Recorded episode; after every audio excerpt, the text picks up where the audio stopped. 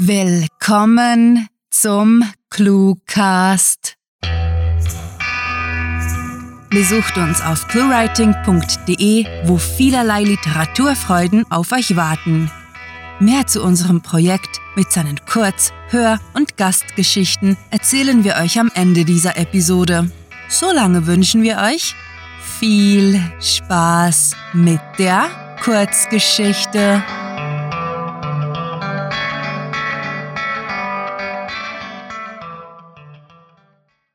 Der Preis, den andere zahlen.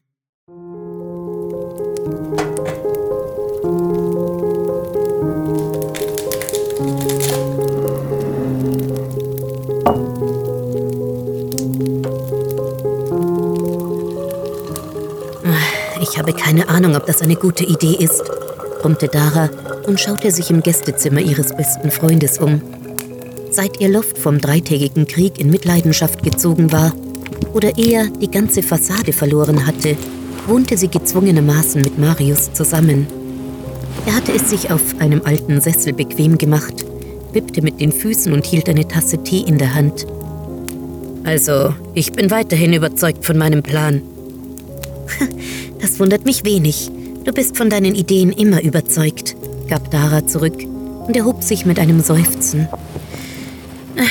Wir leben nicht länger in einer Welt, in der Meinungsfreiheit herrscht, um dich mal wieder daran zu erinnern. Ja, weil wir nach drei Tagen vor der Besatzungsmacht kapituliert haben, witterte er.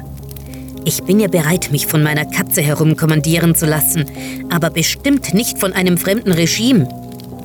Du hast gesehen, zu was sie fähig sind, wandte Dara ein. Sie haben meinen Vater umgebracht, weil er in einer Partei war, die sich für demokratische Werte eingesetzt hatte. Denkst du wirklich, deine Idee sei passabel? Überleg mal, wer dann wohl als nächstes im Arbeitslager verschwindet. Dara schluckte. Der Verlust nagte noch immer an ihr. Ihr Wunsch, gegen die neuen Regenten vorzugehen, war stärker denn je. Trotzdem begegnete sie dem Vorschlag, das unkoordiniert statt zielgerichtet zu tun, mit Verständnislosigkeit. Blödsinn.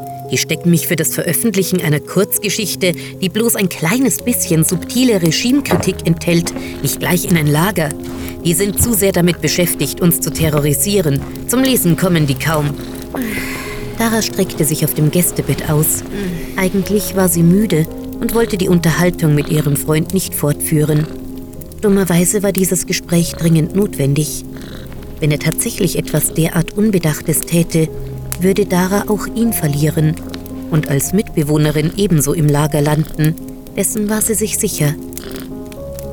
Sie versuchte es von neuem. Na, was denkst du denn, wie die uns alle terrorisieren? Maschinen überwachen jeden Satz, den du in der Nähe eines Mikrofons sagst, lesen jeden Text, den du schreibst. Wir leben in einem Überwachungsstaat. Gewöhn dich besser schnell daran. Ich garantiere dir, sie werden im Nullkomma nichts wissen, was du getan hast. Und vergiss bitte nicht, dass du nicht alleine den Preis für solchen Leichtsinn bezahlst. Was würde aus Benjamin? Dara deutete auf den getigerten Kater, der bei ihren Füßen auf der Bettdecke friedlich schlummerte. Marius schwieg eine Weile, ehe er aufstand und patzig meinte, ich bin Schriftsteller. Die Kunst sollte frei sein. Nun ja, du hast recht. Für Benjamin bin ich verantwortlich. Ich darf das Risiko nicht eingehen. Schlaf gut und bis morgen.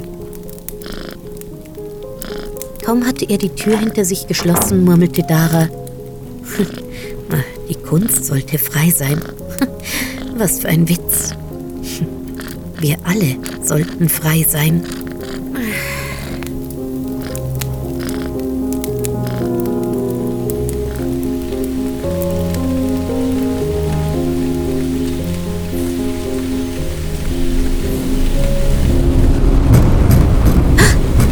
Ein Rumpeln, gefolgt von gerufenen Befehlen, ließen Dara aus ihren Träumen hochschrecken.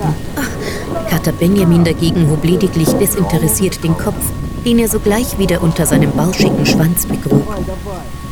Leichtfüßig und dank dem Adrenalinschub hellwach sprang Dara auf und huschte in Richtung Zimmertür, wobei sie sich einen großen Zeh an einem Topf mit Katzengras stieß und einige derbe Flüche unterdrückte. Lautlos öffnete sie die Tür einen Spalt breit und lauschte angespannt.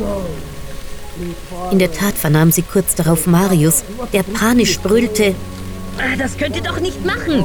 Es war nur eine verdammte Kurzgeschichte. Dieser Trottel hatte sie tatsächlich veröffentlicht, stellte sie resigniert fest, bevor ihr Überlebenswille einsetzte.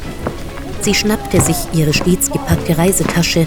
Man konnte schließlich nie wissen, wann man schnell flüchten musste. So gern sie Marius geholfen hätte. Es war zu spät. Er war schon immer ein Utopist gewesen, einer von der unverbesserlichen Sorte. Sich das schön zu reden war sinnlos. Sein Idealismus hatte ihn eingeholt und sie wünschte sich, er käme wenigstens in ein halbwegs humanes Arbeitslager. Mehr Sorgen und Gedanken an ihren guten Freund konnte sie sich nicht erlauben. Die Zeit drängte. Zweifelsohne durchsuchten die Sittenwächter früher oder später den Rest des Hauses. Eilig hob Dara den schlaftrunkenen Benjamin hoch, stopfte ihn in die Reisetasche und zog den Reißverschluss. Kleider hatte sie genug dabei, aber ohne Schuhwerk aufzubrechen wäre ein ernsthaftes Problem. Sie wirbelte herum, schlüpfte in ihre Turnschuhe und band sie im Dunkeln fahrig zu, wobei aus ihrer Tasche ein protestierendes Miauen ertönte. Tara hoffte, der Tiger sei gleich wieder ruhig, als sie die Tasche hochhob und zum Rückfenster, das auf die Feuerleiter führte, ging. Ich habe ein Recht auf meine Meinung. Es gibt so etwas wie Menschenrechte. Marius Gezeter klang so, als sei er mittlerweile auf der Straße vor dem kleinen Häuschen. Ihr Fluchtweg war also gut gewählt. Unten angekommen trabte sie zu dem schwarzen Fahrzeug, dankbar dafür, dass Marius ihre Biodaten in seinen Wagen eingespeichert hatte und entriegelte die Fahrertür. Sie wusste noch nicht, wo sie hinfahren sollte. Hauptsache, so weit weg von hier wie möglich. Passt bloß auf, ihr totalitären Arschlöcher. Das Volk wird aufwachen und euch stürzen.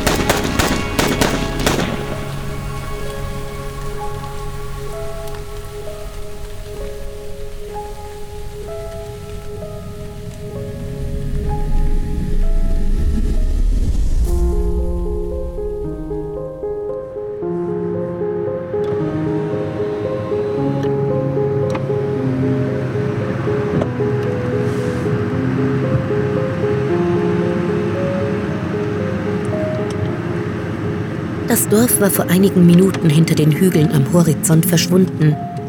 Dara hielt in einem dichten Wald an und atmete durch. Vorerst wäre sie in Sicherheit. Die Frage war allerdings, für wie lange? Der Adrenalinrausch ebbte ab, das leichte Zittern in ihren Händen ließ nach. Zeit, die Katze aus dem Sack zu lassen. Sie beugte sich zum Beifahrersitz hinüber, zog den Verschluss der Reisetasche auf und sofort tauchte Benjamins Köpfchen in der Öffnung auf. Mit einem staubigen Blick musterte er sie und gab ihr zu verstehen, dass er diese Art des Reisens keineswegs gutierte. Dann hüpfte er aus der Tasche und rollte sich auf dem Beifahrersitz zusammen. Wir sind jetzt obdachlos, erklärte sie dem Kater, da sie den Drang hatte, mit jemandem zu sprechen. Ach, Kopf hoch. Vielleicht finden wir eine Waldhütte, ab vom Netz oder sowas ähnliches. Wir müssen halt improvisieren. Gleichgültig sah der Flauscheball zu ihr auf und begann zu schnurren. Das Herrchen kommt nicht wieder. Sorry, Kleiner. Er hatte eine Idee. Den Preis dafür bezahlen wir alle, obwohl er selbst das Schlechteste losgezogen hat. Shit happens.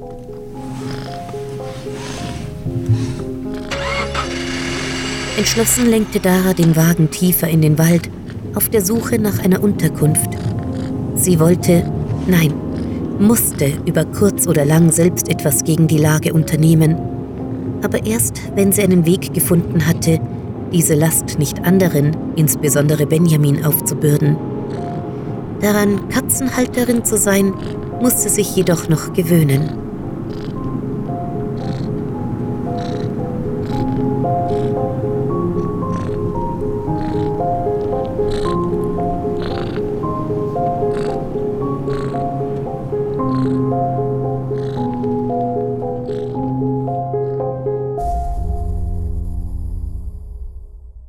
Das war Der Preis, den andere zahlen, geschrieben von Sarah. Für euch gelesen hat Birgit Arnold. Diese Kurzgeschichte spielte am vorgegebenen Setting Gästezimmer und beinhaltete die Clues Katzengras, Seufzen, Verständnislosigkeit, Kurzgeschichte und Meinungsfreiheit. Da sind wir wieder, zurück aus der wundersamen Welt des Cluecast. Und wenn ihr bei uns bleibt, könnt ihr eine ganze Menge über unser Projekt hören. Seid ihr neugierig, was hinter der Produktion einer Cluecast-Episode steckt? Mehr dazu sowie viele weitere Einsichten in unser Projekt findet ihr in der Sparte Inside ClueWriting auf unserer Seite. Dort gibt es ebenso unzählige Kurzgeschichten zum Lesen, sodass eure langweiligen Tage mit Unterhaltung gefüllt werden. Auch niemals langweilig wird es bei uns auf Patreon. Wir möchten uns megalotastisch bei unseren Patreon-Fans bedanken, die sich für unsere Arbeit und euer Literaturvergnügen einsetzen. Möchtet ihr hier namentlich verewigt oder als Gastautor eingeladen werden? Habt ihr Lust auf exklusive Kurzgeschichten und viele Überraschungen aus dem Hause ClueWriting? Kein Problem! Auf patreon.com slash cluewriting erfahrt ihr, wie ihr euch und uns eine literarisch famose Zeit gönnt. Und kennt ihr bereits unsere Sprecher, die euch die Hörgeschichten taufrisch in die Gehörgänge liefern? Besucht diese Helden des Cluecast auf cluewriting.de und vergesst nicht, dem Echo ihrer Stimmen zu folgen. So, langsam aber sicher ist für heute Schluss, denn wir machen uns daran, die nächste Episode vorzubereiten. Mehr über unser Schaffen erfahrt ihr, wenn ihr uns auf Twitter und Instagram folgt und Hallo sagt. Mit fantastiliardischem Dank fürs Zuhören und den besten Wünschen. Eure Cluecaster.